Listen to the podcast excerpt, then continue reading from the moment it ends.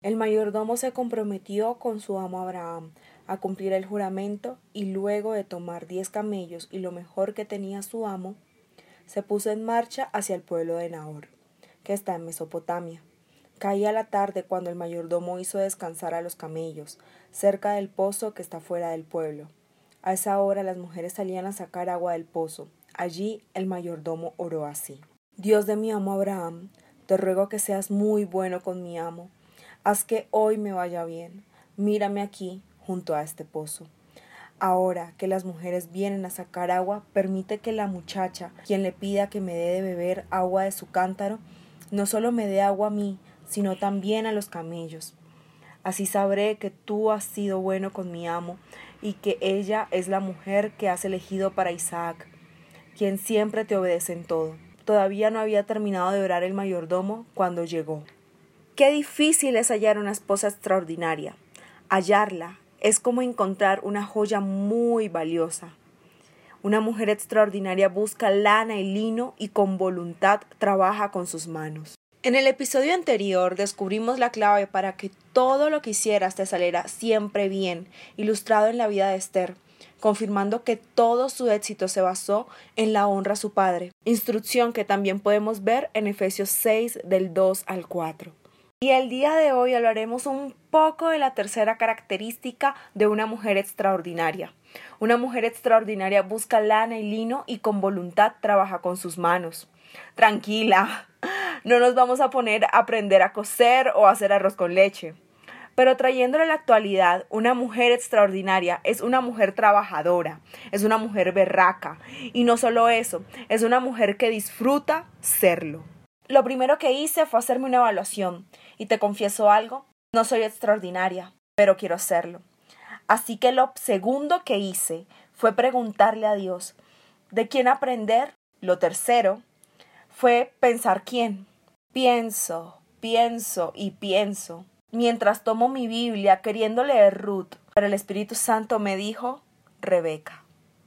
Y para entrar un poco en calor, vamos a meternos un poco en la película. Esta historia la vemos en Génesis 24, donde Abraham ya era un hombre muy anciano.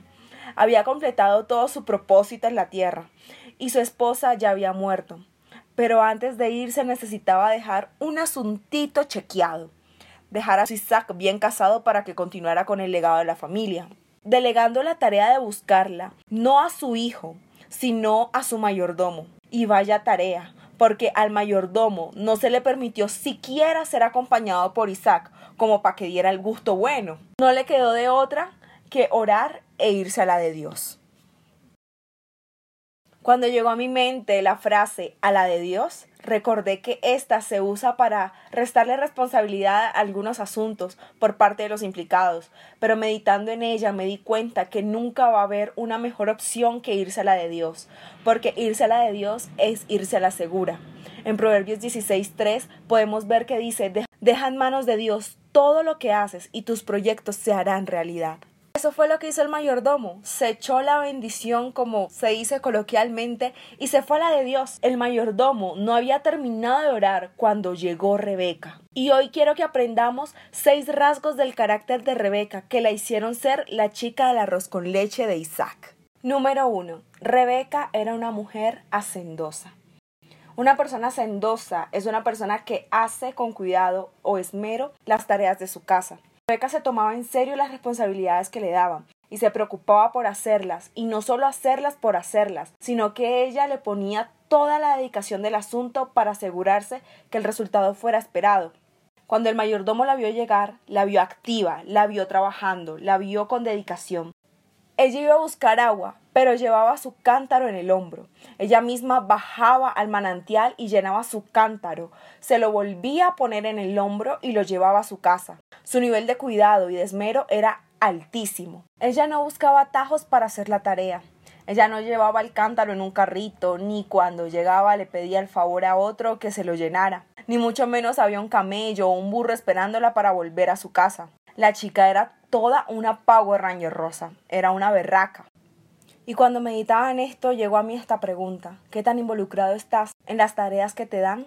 ¿O con qué esmero y cuidado atiendes a tus responsabilidades? ¿Simplemente las haces por hacerla? Número 2. Rebeca era una chica servicial. Rebeca era una mujer que siempre estaba dispuesta a hacer favores y ayudar. Cuando ella subía, el mayordomo corrió a su encuentro y le dijo, por favor, dame un poco de agua de tu cántaro. Ella enseguida bajó su cántaro y le dijo, beba usted. Y con sus propias manos le dio de beber. Muchas veces cuando estamos metidas en nuestros asuntos, tendemos a ser un poco egoístas, desligando nuestros sentidos de nuestro entorno, creyendo que si permitimos que algo nos llame la atención, estaremos vulnerables a cometer algún error o del plan que estábamos llevando a cabo. Si yo hubiera sido Rebeca, yo hubiera ignorado al mayordomo. Y si no le hubiera ignorado, le hubiera sonreído con una toda... me hubiera negado y allí se hubiera acabado la historia. Pero Rebeca, aún estando en su asunto, estaba atenta a su alrededor.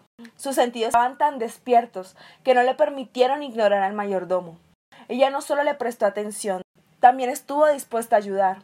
No fue egoísta ni tacaña, sino que respondió ante su necesidad, comprometiendo su tiempo, lo que tenía, hasta sí misma. Pues una actitud de servicio implica que des todo de ti por el otro sin condiciones. Número 3. Rebeca era una mujer diligente. Rebeca le echaba ganas a su servicio. Era bastante proactiva. Ella no solo se limitaba a hacer el favor que le pedían. Mientras ella hacía su trabajo, ella estaba pendiente qué más podía hacer. Mientras le daba de beber al mayordomo, vio que el mayordomo no estaba solo, que tenía camellos. Y cuando él terminó de beber, ella misma le dijo Ahora voy a sacar agua para sus camellos, para que beban toda el agua que quieran. Rápidamente vació el cántaro en el bebedero y corrió al pozo para sacar más agua hasta dar de beber a todos los camellos. Ella también disfrutaba el ser diligente. Con paciencia le dio de beber a cada uno de los camellos, diez en total, hasta que cada uno estuviera saciado.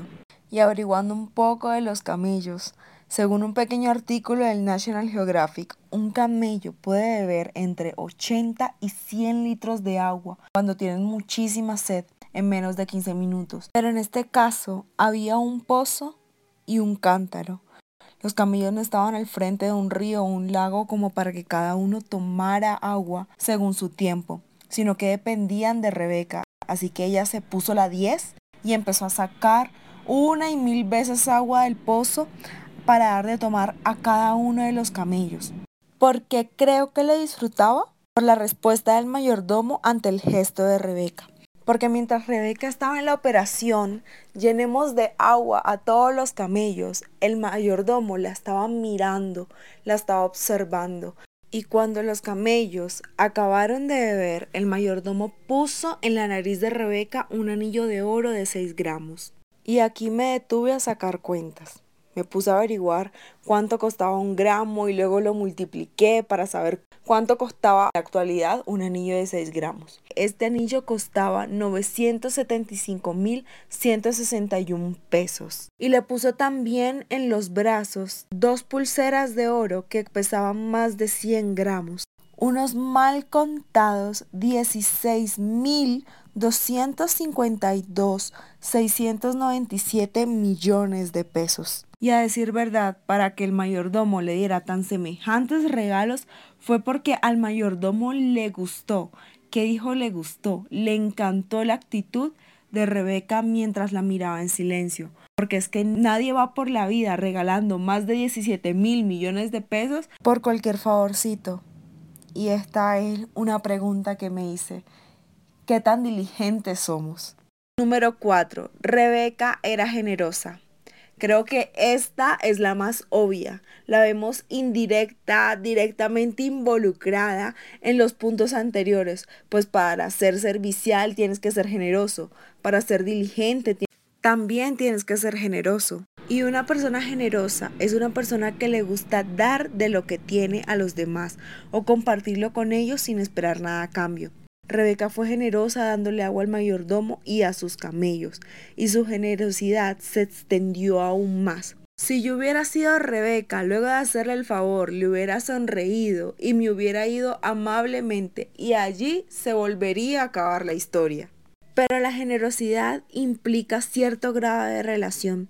Yo me imagino que durante esas miles de horas en las que Rebeca estuvo dándole agua a los camellos, habían hablado de todo para hacer más ameno el servicio, creando confianza, porque luego de todo eso el mayordomo le pidió un favor mucho más alto. Luego de haberle dado los obsequios, le preguntó el mayordomo a Esther, dime por favor quién es tu padre. ¿Crees que mi gente y yo podríamos pasar la noche en tu casa? Rebeca respondió, soy hija de Betuel, el hijo de Milca y de Nahor. nuestra casa hay lugar para que pasen la noche y también tenemos abundante comida para los camellos. Yo creo que Rebeca era colombiana y costeña, porque para abrir las puertas de su casa a alguien hay que ser bastante generoso. Número 5. Rebeca era sujeta. Cuando el mayordomo escuchó lo que Rebeca le dijo, él se alegró enormemente y dio gracias a Dios enseguida. Pero también Rebeca enseguida corrió a su casa para contarle a su madre lo sucedido. Pues Rebeca, por más chévere y generosa que fuera, ella tenía presente que tenía una autoridad y la respetaba, pues a medida que su generosidad va subiendo de nivel, debe ser filtrada y evaluada. Recordemos que en el capítulo anterior aprendimos que obedecer y estar sujeto a tu autoridad te mantiene seguro. Así que Rebeca corrió a su casa primero a decir, hey, aquí estoy, y por esto me demoré, y luego a pedir la aprobación para recibir al mayordomo, y luego de recibir el ok salió corriendo a buscar al mayordomo. Número 6. Rebeca era una mujer decidida. El mayordomo se quedó hospedado en casa de Rebeca y confirmó delante de su familia todo lo que Rebeca le había comentado, pero también compartió con ellos las intenciones de su visita para ser completamente aceptado en su casa.